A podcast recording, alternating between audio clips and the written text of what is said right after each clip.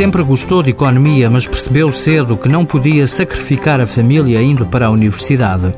Pedro Raposo encontrou alternativa no Instituto de Formação Bancária. Os meus pais também sofreram um bocadinho com a crise e talvez também seja por isso que eu tirei este curso, porque acho que é um curso que me dá uma grande sabedoria a nível da economia e que não é preciso ser superior. O curso de Jovens para a Banca dá equivalência ao 12º ano e tem estágios em cada ano do curso. Os conceitos teóricos são importantes, mas nada como experimentar o, realmente a profissão em si.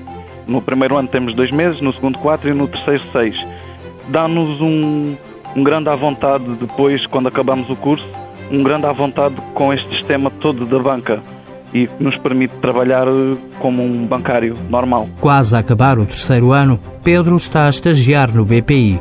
Em setembro acaba e depois é começar a procura de emprego num setor onde tem havido despedimentos. Sem dúvida que esse é um, um aspecto muito negativo que se tem vindo a, a verificar na banca, mas acho que este é um setor muito muito desenvolvido e penso que, que vai dar a volta. Aos 23 anos, Pedro Raposo sente-se preparado para a vida profissional.